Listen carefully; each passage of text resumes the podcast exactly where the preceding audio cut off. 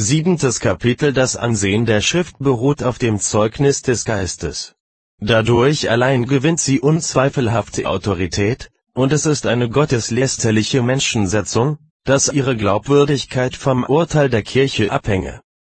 Bevor wir weitergehen, muss zunächst noch einiges über die Autorität der Heiligen Schrift eingefügt werden.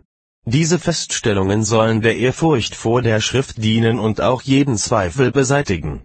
Ist es einmal anerkannt, dass es sich um Gottes eigenes Wort handelt, so wird keiner so vermessen, ja geradezu des Menschenverstandes und gar alles menschlichen Sinnes beraubt sein, dass er dem, der da redet, den Glauben weigern möchte.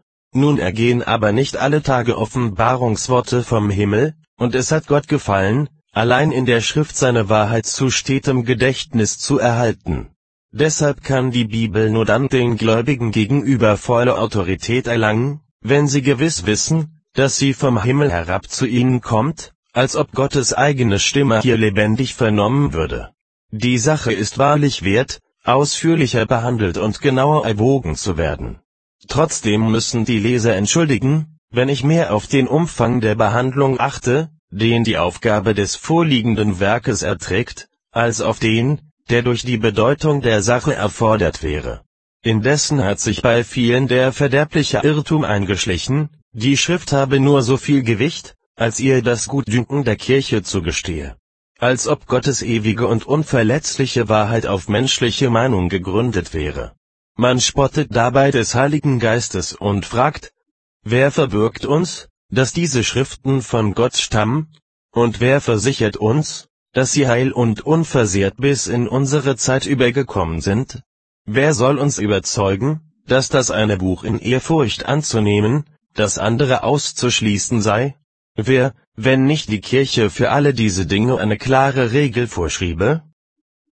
Also, so sagt man weiter, hängt es von der kirchlichen Bestimmung ab, welche Verehrung der Schrift zukommt und welche Bücher ihr überhaupt zuzurechnen sind.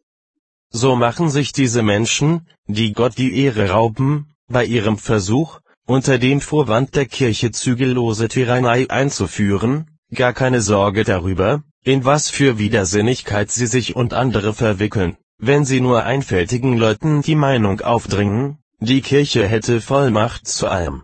Was soll aber aus den armen Gewissen werden, die eine feste Gewissheit des ewigen Lebens suchen, wenn alle Verheißungen, die darüber bestehen, allein auf Menschenurteil beruhen? Werden sie über solche Antwort etwa zu zittern aufhören? Wie wird andererseits der Glaube dem Gespött der Gottlosen preisgegeben und bei allen verdächtig gemacht, wenn man annimmt, er müsse seine Autorität vom Menschen leihen?